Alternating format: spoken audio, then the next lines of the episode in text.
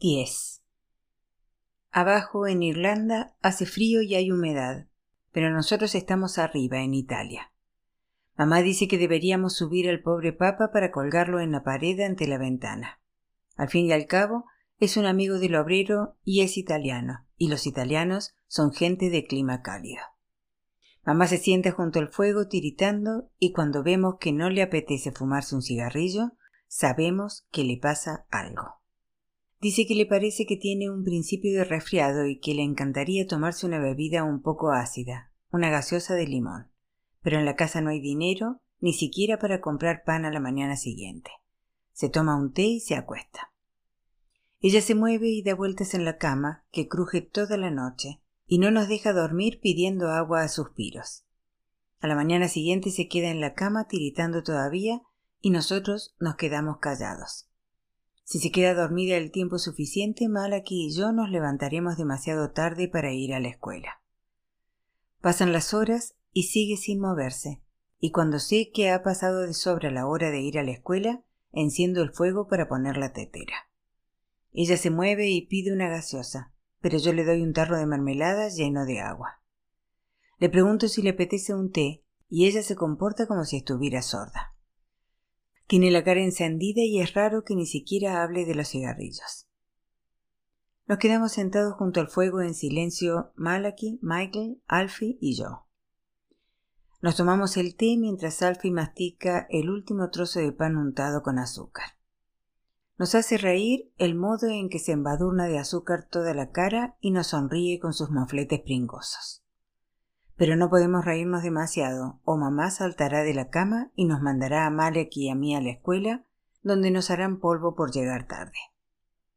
No nos reímos mucho tiempo, ya no queda pan y los cuatro tenemos hambre. Ya no podemos pedir nada fiado en la tienda de O'Connell. Tampoco podemos acercarnos a la abuela. Siempre nos chilla porque papá es del norte y nunca envía a casa su dinero desde Inglaterra, donde trabaja en una fábrica de municiones. La abuela dice que por lo que a ella respecta podemos morirnos todos de hambre. Así aprenderá mamá a lo que conduce casarse con un hombre del norte, con la tez amarillenta, un aire raro y aspecto de presbiteriano.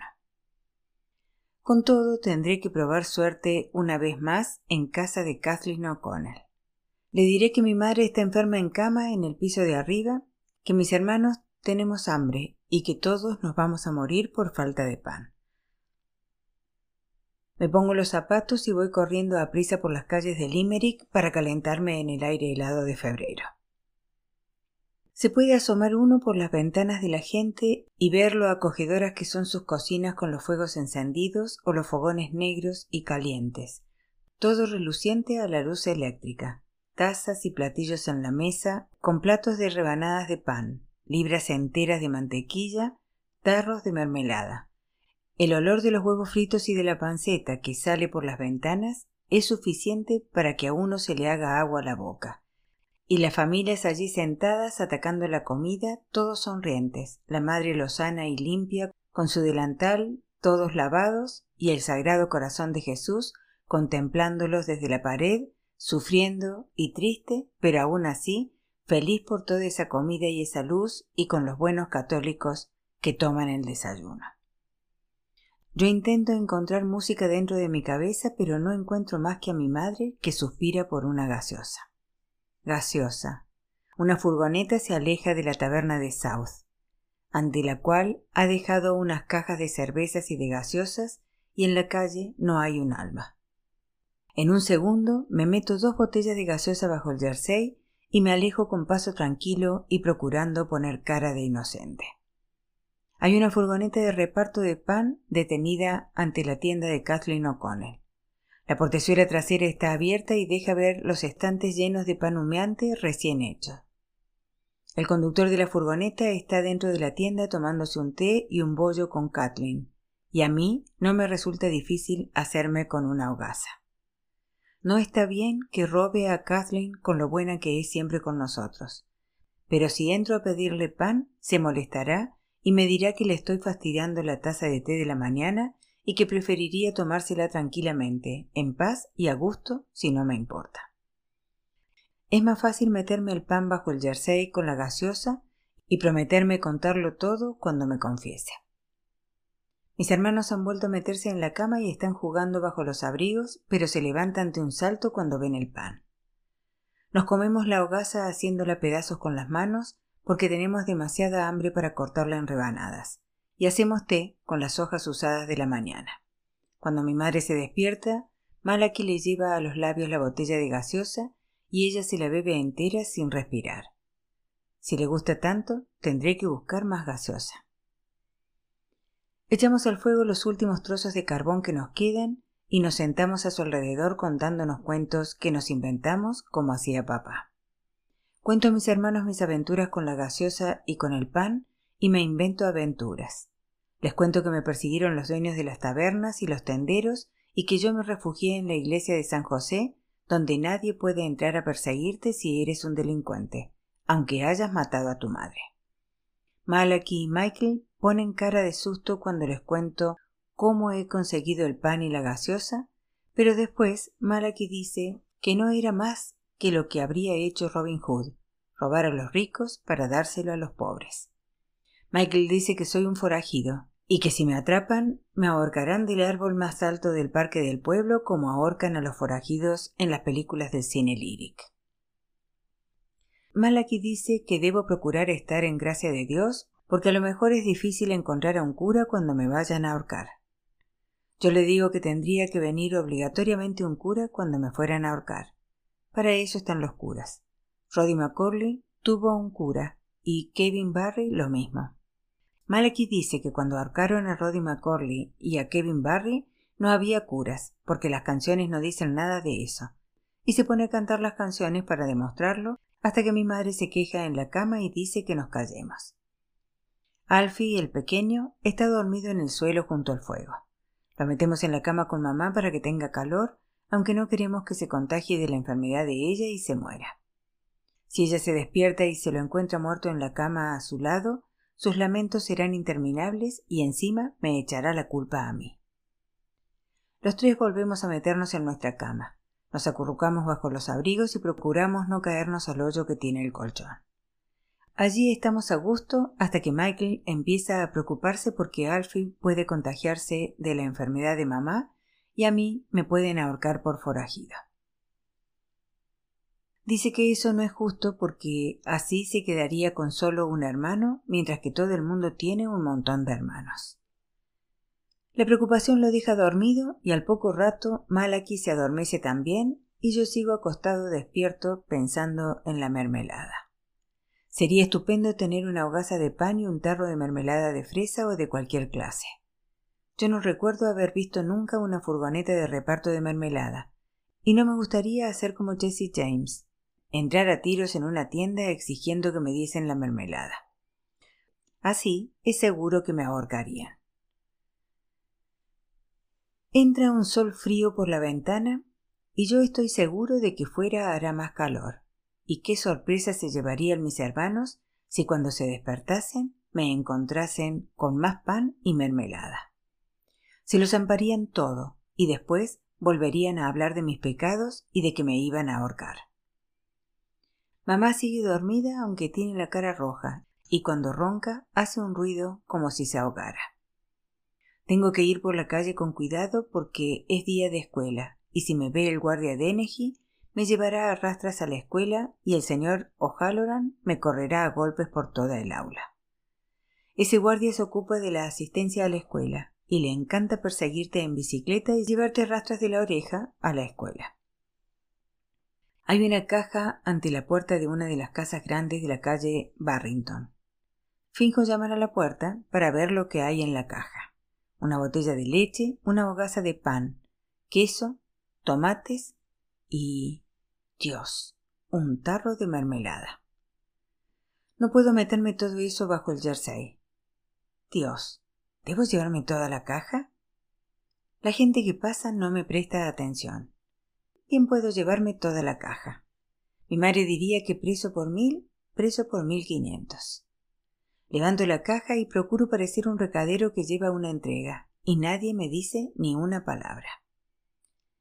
Malaki y Michael no caben en sí de gozo cuando ven lo que hay en la caja, y pronto están zampándose gruesas rebanadas de pan untadas de mermelada dorada. Alfie tiene la cara y el pelo cubiertos de mermelada y también tiene bastante en las piernas y en la tripa. Bajamos la comida con té frío, porque no tenemos fuego para calentarlo.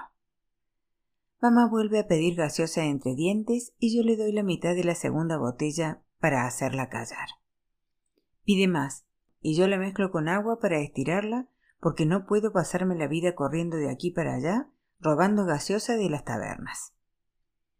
Lo estamos pasando bien, hasta que mamá empieza a desvariar en la cama hablando de su hijita preciosa que le quitaron y de sus dos gemelos que perdió antes de que cumplieran tres años, y dice que por qué no se puede llevar Dios a los ricos para variar, y pregunta si hay gaseosa en casa. Michael pregunta si va a morir mamá, y Malaki le dice que uno no se puede morir hasta que llegue un cura. Después, Michael se pregunta si volveremos a tener alguna vez fuego y té caliente, porque se está helando en la cama a pesar de los abrigos que quedaron de tiempos antiguos. Malaki dice que deberíamos salir a pedir turba, carbón y leña de casa en casa y que podríamos llevar la carga en el cochecito de Alfie. Deberíamos llevarnos a Alfie porque es pequeño y sonríe, y la gente lo verá y tendrá lástima de él y de nosotros. Intentamos lavarle toda la suciedad, la pelusa, las plumas y la mermelada pringosa, pero cuando lo tocamos con agua suelta un aullido. Michael dice que volverá a mancharse igual en el cochecito, y que para qué lavarlo. Michael es pequeño, pero siempre está diciendo cosas que llaman la atención, como esta. Llevamos el cochecito por las avenidas y por los paseos de los ricos, pero cuando llamamos a las puertas, las doncellas nos dicen que nos marchemos o llamarán a las autoridades pertinentes y que es una vergüenza que estemos llevando de un lado a otro a un niño pequeño en un cochecito destrozado que echa una peste que clama al cielo, en un cacharro asqueroso que no serviría ni para llevar a un cerdo al matadero, y que este es un país católico, donde hay que cuidar bien a los niños pequeños para que vivan y transmitan la fe de generación en generación. Malaki dice a una doncella que le bese el culo, y ella le da un coscorrón tan grande que a él se le saltan las lágrimas, y dice que no volverá a pedir en su vida nada a los ricos. Dice que es inútil seguir pidiendo, que lo que tenemos que hacer es ir por la parte trasera de las casas, saltar los muros y tomar lo que queramos. Michael puede llamar a las puertas principales para distraer a las doncellas, mientras Malaki y yo tiramos trozos de carbón y de turba por encima de los muros y rellenamos el cochecito alrededor de Alfie. Así lo hacemos en tres casas, hasta que Malaki golpea a Alfie con un trozo de carbón que tira por encima del muro y Alfie se pone a chillar, y nosotros tenemos que huir corriendo y nos olvidamos de Michael que sigue llamando a las puertas y recibiendo los insultos de las criadas. Malaki dice que deberíamos llevar el cochecito a casa primero y volver después a recoger a Michael. Ya no podemos pararnos, pues Alfie está berreando y la gente nos pone mala cara, y nos dice que somos una deshonra para nuestra madre y para Irlanda en general. Cuando volvemos a casa, tardamos algún tiempo en extraer a Alfie de entre la carga de carbón y de turba, y no deja de gritar hasta que le doy pan y mermelada. Temo que mamá salte de la cama, pero se limita a hablar entre dientes de papá, del alcohol y de los niños muertos. Malaki vuelve con Michael, que nos cuenta las aventuras que ha tenido llamando a las puertas. Una mujer rica le abrió la puerta en persona, lo invitó a pasar a la cocina y le dio un bollo, leche, pan y mermelada. Le preguntó por su familia, y él le dijo que su padre tenía un trabajo importante en Inglaterra, pero que su madre está en cama con una enfermedad gravísima y que pedía gaseosa mañana, tarde y noche. La mujer rica le preguntó quién cuidaba de nosotros, y Michael se jactó de que nos cuidábamos solos y de que no nos faltaba el pan ni la mermelada. La mujer rica anotó el nombre y la dirección de Michael y le dijo que fuera bueno y que volviese a casa con sus hermanos y con su madre que estaba en cama. Malaki riñe a voces a Michael por haber sido tan tonto de decir nada a una mujer rica.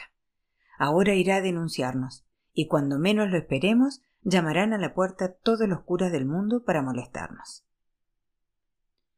Ya llaman a la puerta, pero no es un cura, es el guardia Teneji. Llama en voz alta. Oiga, oiga, ¿hay alguien en casa? ¿Está usted en casa, señora McCool? Michael golpea el cristal de la ventana y saluda al guardia con la mano. Yo le doy una buena patada por tonto, y Malaki le da un golpe en la cabeza, y él chilla. Se lo contaría al guardia, se lo contaría al guardia. Me están matando, guardia. Me están dando golpes y patadas. No quiere callarse y el guardia de Eneji nos grita que abramos la puerta. Yo me asomo a la ventana y le digo que no puedo abrir la puerta porque mi madre está en cama con una enfermedad terrible. ¿Dónde está vuestro padre? Está en Inglaterra. Bueno, pues voy a entrar a hablar con su madre. No puede entrar, señor guardia, no puede entrar. Tiene una enfermedad. Todos tenemos la enfermedad. Puede ser el tifus. Puede ser la tisis galopante. Ya nos están saliendo manchas. El pequeño tiene un bulto. Puede ser mortal. Abre la puerta de un empujón y sube por la escalera a Italia en el momento en que Alfie sale gateando de debajo de la cama, lleno de mermelada y de suciedad. Él lo mira, mira a mi madre y nos mira a nosotros. Se quita la gorra y se rasca la cabeza. Jesús, María y José, dice. Es una situación desesperada. ¿Cómo ha enfermado así su madre?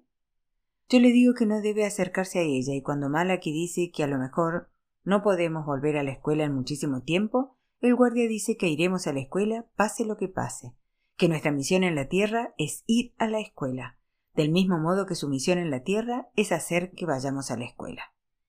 Nos pregunta si tenemos algún pariente y me manda a decir a la abuela y a la tía allí que vengan a nuestra casa. Cuando llego me gritan y me dicen que estoy susísimo. Intento explicarles que mamá tiene una enfermedad y que estoy agotado de intentar salir adelante, de buscar con qué encender el fuego en casa, de buscar gaseosa para mamá y pan para mis hermanos. Sería inútil hablarles de la mermelada porque me gritarían otra vez. Sería inútil hablarles de lo antipáticos que son los ricos y sus doncellas. Me sacan a empujones al callejón, riñéndome a voces e insultándome por las calles de Limerick. El guardia Dennehy sigue rascándose el coco. Ay, qué ver, dice. Qué vergüenza. Eso no se vería en Bombay, ni siquiera en el mismísimo Bowery de Nueva York. La abuela dice a mi madre con voz quejumbrosa. Madre de Dios, Ángela. ¿Por qué estás en la cama? ¿Qué te han hecho? Mi madre se pasa la lengua por los labios resecos y pide jadeando más gaseosa. Quiere gaseosa, dice Michael, y nosotros se la hemos traído, y pan y mermelada, y ahora somos todos forajidos. Frankie fue el primero que se hizo forajido y después salimos todos a robar carbón por todo Limerick. Al guardia Dennehy le interesa esto y se lleva a Michael de la mano al piso de abajo y a los pocos minutos lo oímos reírse. La tía Allí dice que es una vergüenza comportarse así estando enferma en cama mi madre. El guardia vuelve a subir y dice a la tía Allí que vaya a avisar a un médico. Siempre que nos mira a mis hermanos y a mí se cubre la cara con la gorra. Bandoleros, dice. Bandoleros. Llega el médico en su automóvil con la tía Allí y tiene que llevarse a toda prisa a mi madre al hospital con su pulmonía. A todos nos gustaría ir en el coche del médico, pero la tía Allí dice No. Se vienen todos a mi casa hasta que vuestra madre vuelva del hospital. Yo le digo que no se moleste. Tengo once años y no me cuesta nada ocuparme de mis hermanos. Me quedaré en casa con mucho gusto sin ir a la escuela y me encargaré de que todos coman y se laven. Pero la abuela grita que no haré tal cosa, y la tía Allí me da un cocorrón para que aprenda. El guardia de Eneji dice que todavía soy joven para ser forajido y padre de familia, pero que doy grandes muestras de aptitud para ambos oficios. Tomen vuestra ropa, dice la tía allí. Se vienen a mi casa hasta que vuestra madre salga del hospital. Jesús bendito, ese crío está que da vergüenza. Busca un trapo y se lo ata al trasero a Alfie para que no caiga todo el cochecito. Después nos mira a nosotros y nos dice que qué hacemos ahí pasmados cuando nos ha mandado que tomemos nuestra ropa. Tengo miedo de que me pegue o me grite cuando le digo que ya está, que ya tenemos toda nuestra ropa, que la llevamos puesta. Ella me mira fijamente y sacude la cabeza. Vamos, dice. Llena de agua con azúcar el biberón del niño. Me dice que tendré que llevar yo a Alfie por la calle, pues ella no es capaz de guiar el cochecito con esa rueda combada que lo hace tambalearse de un lado a otro, y por otra parte es un trasto indigno en el que ella le daría vergüenza meter a un perro sarnoso. Toma los tres abrigos viejos de nuestra cama y los amontona en el cochecito hasta que casi no se vea a Alfie. La abuela viene con nosotros y me riñe a voces durante todo el camino, desde el callejón Roden hasta el piso de la tía Allí en la calle Windmill. ¿No puedes llevar ese cochecito como Dios manda? Jesús, vas a matar a ese niño. Deja de moverte de un lado a otro o te doy un buen sopapo en la jeta. No quiere entrar en el piso de la tía Allí. Ya no nos aguanta ni un minuto más. Está harta de todo el clan Macur desde los tiempos en que tuvo que enviar el importe de seis pasajes para que volviésemos todos de América. Está harta de darnos más dinero para los entierros de los niños muertos, de darnos comida cada vez que nuestro padre se bebe el paro o el sueldo, de ayudar a Ángela a salir adelante mientras ese desgraciado del norte se bebe el sueldo por toda Inglaterra. Ah, está harta. Vaya si lo está y se marcha cruzando la calle Henry con su chal negro ceñido a la cabeza de pelo blanco, cojeando con sus altos botines negros. Cuando tienes once años y tus hermanos tienen diez años, cinco y uno, no sabes qué hacer cuando estás en casa de otra persona, aunque sea la hermana de tu madre. Te dicen que dejes el cochecito en el vestíbulo y que lleves al niño a la cocina, pero si no es tu casa, no sabes qué tienes que hacer cuando llegas a la cocina por miedo a que la tía te grite o te pegue en la cabeza. Ella se quita el abrigo y lo lleva al dormitorio, y tú te quedas con el niño en brazos, esperando a que te digan qué tienes que hacer. Si das un paso hacia adelante o un paso a un lado, podría salir y preguntarte ¿A dónde vas? Y no sabes qué contestar porque ni tú mismo lo sabes. Si dices algo a tus hermanos, ella podría decirte que quién eres tú para hablar en su cocina. Tenemos que quedarnos de pie y callados, y eso es difícil cuando se oye un tintineo en el dormitorio y nosotros sabemos que está meando en el orinal. No quiero mirar a Malaki. Si lo miro me sonreiré, y él se sonreirá, y Michael se sonreirá, y corremos el peligro de echarnos a reír y en tal caso no podremos parar en días enteros cuando nos imaginemos el gran culo blanco de la tía Allí posado en un orinalito decorado con flores. Soy capaz de contenerme, no me reiré. Ni Malek ni Michael se reirán, y se ve claramente que estamos orgullosos de no habernos reído ni haber hecho enfadar a la tía Allí, hasta que Alfie, al que tengo en brazos, sonríe y dice Gu gu, y eso nos hace estallar. Los tres nos echamos a reír y Alfie sonríe con su cara sucia y vuelve a decir gu gu hasta que nos destornillamos. Y la tía allí sale furiosa de la habitación y bajándose el vestido y me da en la cabeza un golpe que me manda contra la pared con niño y todo. Pega también a Malaki e intenta pegar a Michael, pero este va corriendo hasta el otro lado de la mesa redonda de la tía y ella no puede alcanzarlo. Ven aquí, que te voy a quitar esa sonrisa de la cara, le dice pero Michael sigue corriendo alrededor de la mesa y ella está demasiado gorda para alcanzarlo. Ya te pillaré luego y te calentaré el culo. ¿Y tú, don Mugre? me dice a mí. Deja a ese niño allí en el suelo junto al fogón. Pone en el suelo los abrigos viejos del cochecito y Alfie se queda allí tendido con su agua azucarada, dice gu gu y sonríe. Nos dice que nos quitemos hasta el último trapo de encima que salgamos al grifo del patio trasero y que nos freguemos hasta el último centímetro cuadrado del cuerpo. No debemos volver a entrar en esta casa mientras no estemos inmaculados. Me dan ganas de decirle que estamos en pleno febrero, que afuera está helando, que nos podemos morir todos, pero sé que si abro la boca puedo acabar muerto aquí, en el suelo de la cocina. Salimos desnudos al patio y nos echamos agua fría del grifo. Ella abre la ventana de la cocina y nos tira un cepillo de raíces y una pastilla grande de jabón pardo como el que usaban para lavar el caballo fin. Nos manda que nos frotemos la espalda el uno al otro y que sigamos hasta que ella nos lo diga. Michael dice que se le caen de frío las manos y los pies, pero a ella no le importa. Nos sigue diciendo que seguimos sucios, y que si tiene que salir a frotarnos ella, nos vamos a enterar de lo que vale un peine. Otro peine. Me froto con más fuerza. Todos nos frotamos hasta que estamos de color rosa y nos castañetean los dientes. A la tía Allí no le parece suficiente. Sale con un cubo y nos echa agua fría por encima. Ahora entren y séquense, nos dice. Entramos al pequeño cobertizo que está junto a su cocina y allí, de pie, nos secamos con una sola toalla. Esperamos de pie, temblando, porque no podemos entrar tranquilamente a su cocina mientras no nos los mande. La oímos moverse dentro, enciende el fuego, rasca la reja del fogón con el atizador y después nos grita. ¿Es que se van a quedar ahí de pie todo el día? Entren aquí y pónganse la ropa. Nos da tazones de té y rebanadas de pan frito y nos sentamos a la mesa a comer en silencio porque no debemos decir ni una palabra si ella no nos los manda. Michael le pide una segunda rebanada de pan frito y los demás esperamos que lo derribe de la silla por descarado, pero ella se limita a gruñir. A ustedes no los han criado con dos rebanadas de pan frito ni mucho menos. Y nos da otra rebanada a cada uno.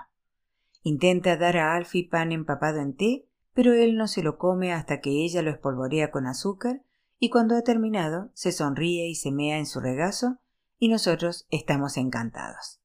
Ella sale corriendo el cobertizo para limpiarse con una toalla y nosotros podemos sonreírnos entre nosotros sentados a la mesa y decimos a Alfie que es el crío más grande del mundo. El tío Paquitín entra por la puerta todo negro, pues viene de su trabajo en la fábrica de gas. Oh.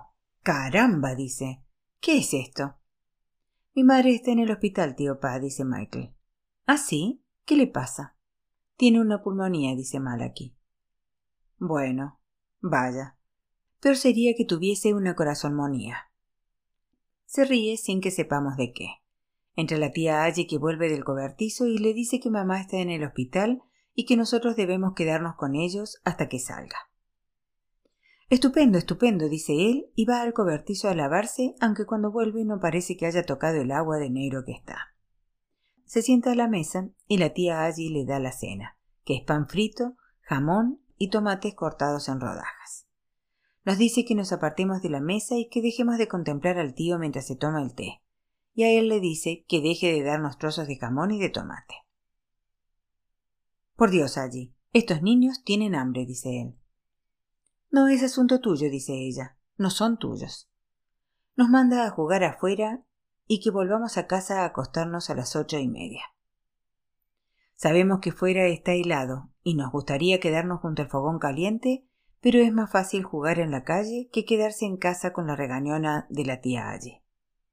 Me hace entrar más tarde y me manda al piso de arriba a pedir prestada una sábana impermeable a una mujer que tenía un niño que se murió. La mujer me dice Dile a tu tía que me gustaría que me devolviese esta sábana impermeable para el próximo niño que tenga.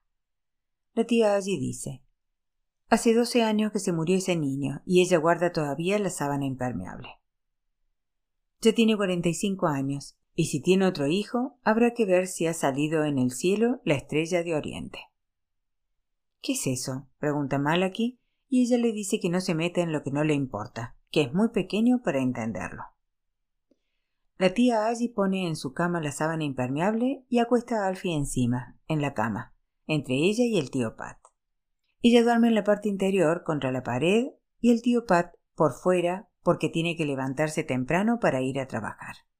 Nosotros debemos dormir en el suelo junto a la pared de enfrente con un abrigo debajo y dos por encima. Dice que si nos oye decir una sola palabra por la noche, nos calentará el culo, y que tenemos que madrugar porque es miércoles de ceniza y no nos vendría mal ir a misa y rezar por nuestra pobre madre y su pulmonía. El despertador nos arranca del sueño con un susto. La tía allí dice desde la cama Los tres tienen que levantarse e ir a misa. ¿Me han oído? Arriba. Lávense las caras y vayan a los jesuitas.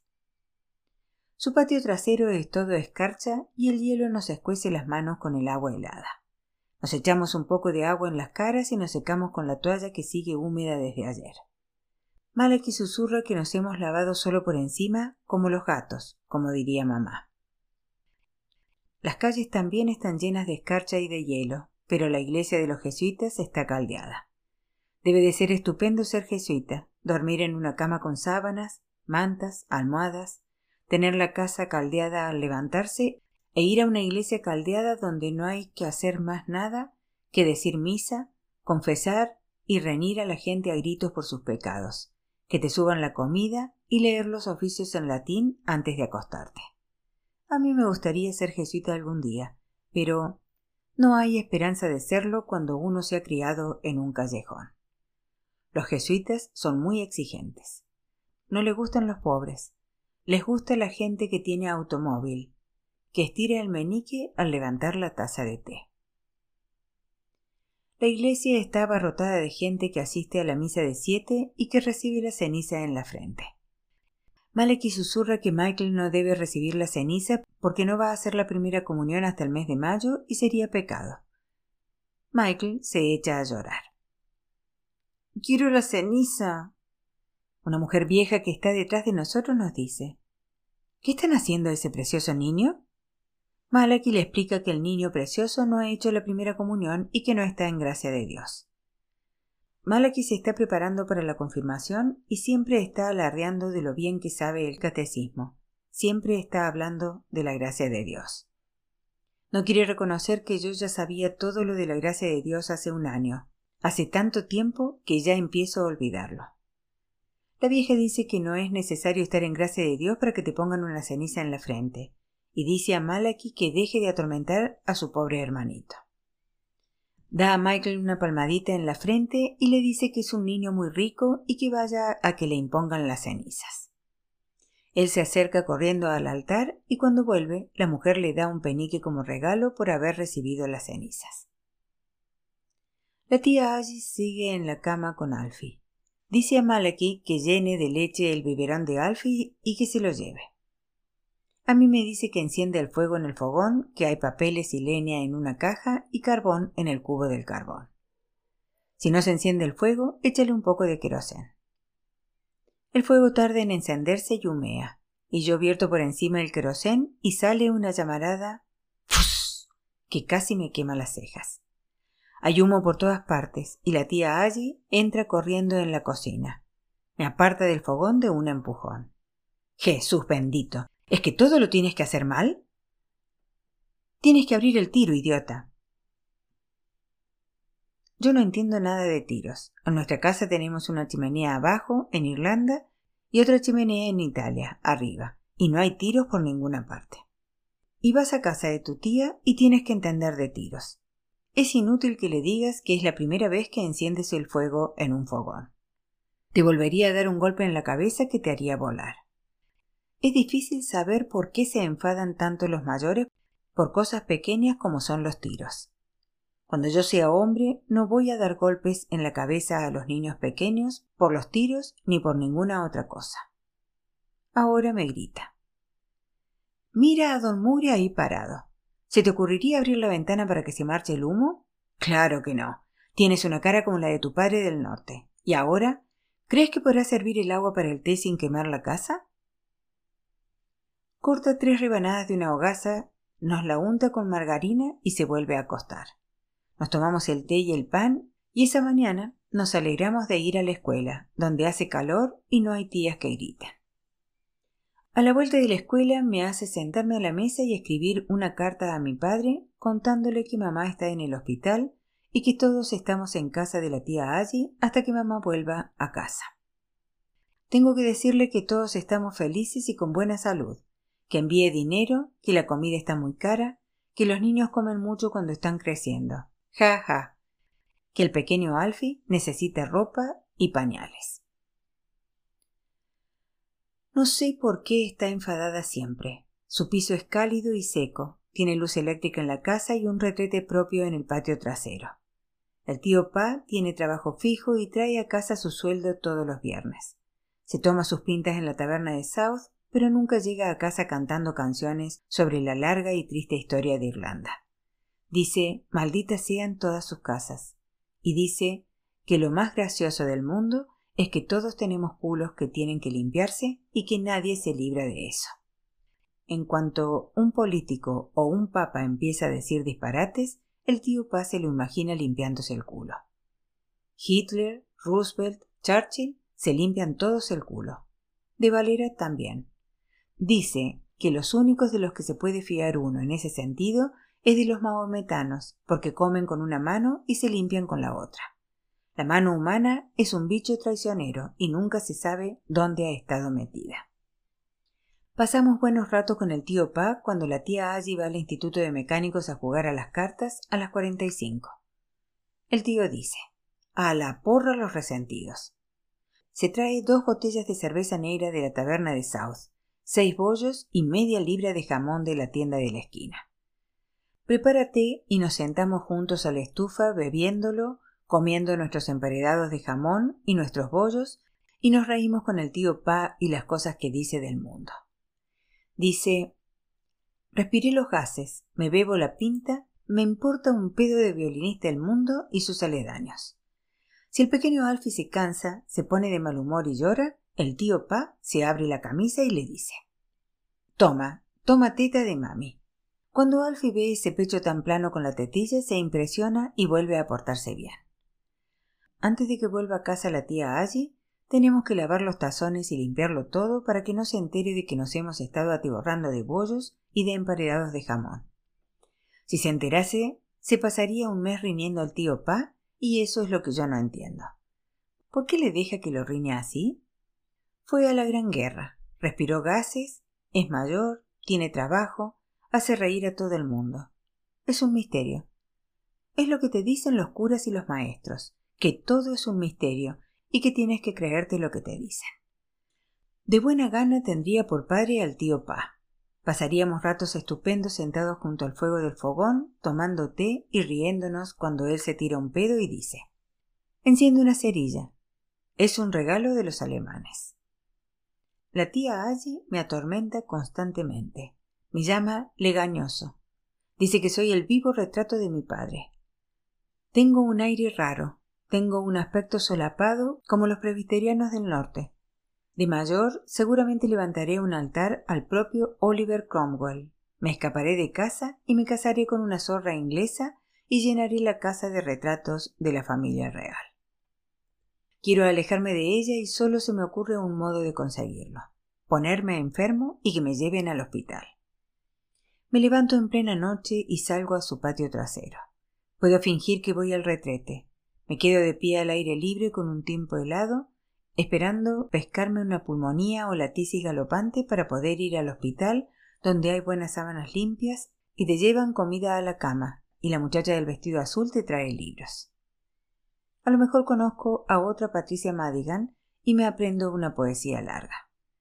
Paso un rato larguísimo en el patio trasero, en camisa y descalzo, mirando a la luna, que es un galeón espectral azotado por mares turbulentos, y vuelvo a la cama tiritando y con la esperanza de despertarme la mañana siguiente con una tos terrible y con las mejillas enrojecidas. Pero no es así.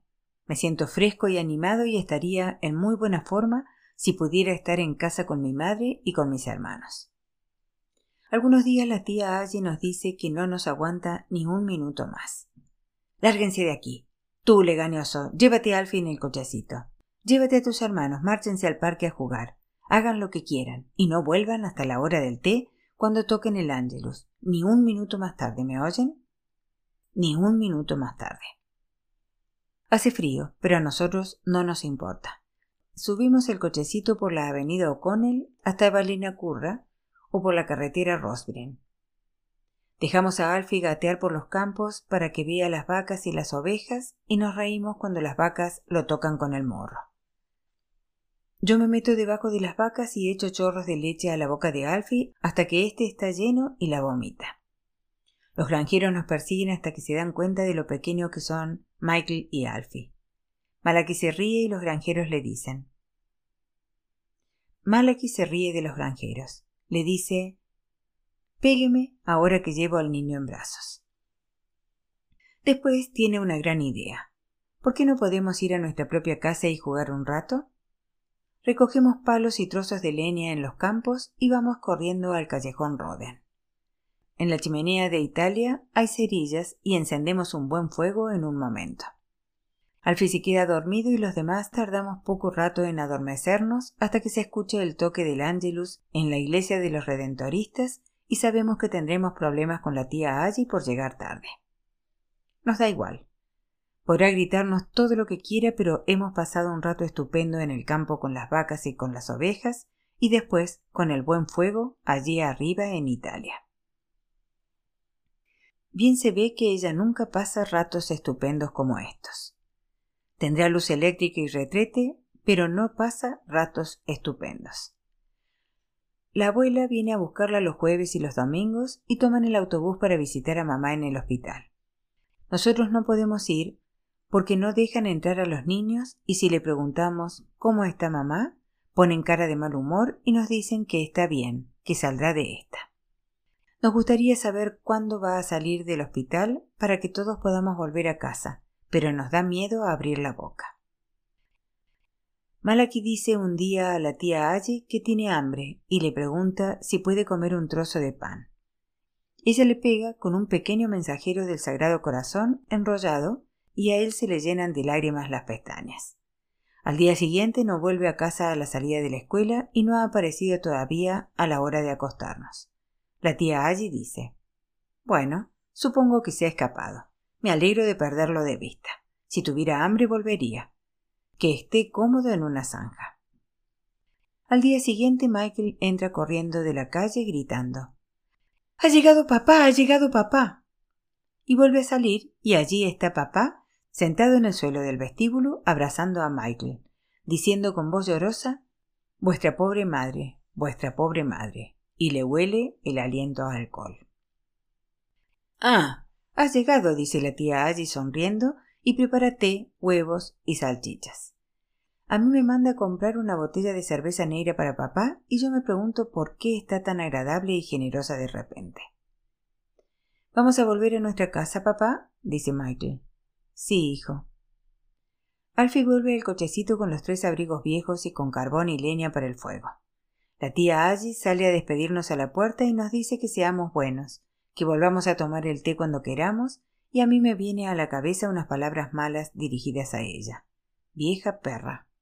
Las tengo en la cabeza y no puedo evitarlo, y tendré que decírselo al cura cuando me confiese. Malaki no está en una zanja, está allí, en nuestra propia casa, comiendo pescado frito con patatas fritas que dejó caer un soldado borracho en la puerta del cuartel de Sarsfield. Mamá vuelve a casa a los dos días. Está débil y pálida y camina despacio. El médico me ha dicho que esté al calor, que descanse mucho y que coma cosas nutritivas, carne y huevos tres veces por semana, dice. Dios nos asista. Esos pobres médicos no tienen ni idea de lo que es no tener. Papá prepara el té y tuesta pan para ella en el fuego. Fríe pan para el resto de nosotros y pasamos una noche agradable allá arriba, en Italia, donde hace calor. Dice que no puede quedarse para siempre, que tiene que volver a trabajar a Coventry. Mamá le pregunta cómo va a volver a Coventry sin un benique en el bolsillo. Él se levanta temprano el sábado santo y yo tomo té con él junto al fuego. Fríe cuatro rebanadas de pan, las envuelve con páginas del Limerick Chronicle y se mete dos rebanadas en cada bolsillo del abrigo. Mamá sigue en la cama y él le dice en voz alta desde abajo, por las escaleras. Ya me voy. Está bien, dice ella. Escribe cuando desembarques. Mi padre se va a Inglaterra y ella ni siquiera se levanta de la cama. Yo pregunto si puedo acompañarlo hasta la estación del ferrocarril. No, no va allí. Va a la carretera de Dublín a ver si alguien lo lleva. Papá me da unas palmaditas en la cabeza. Me dice que cuide de mi madre y de mis hermanos y sale por la puerta. Lo veo subir por el callejón hasta que dobla la esquina. Subo corriendo el callejón para verlo bajar la colina del cuartel y la calle Saint Joseph.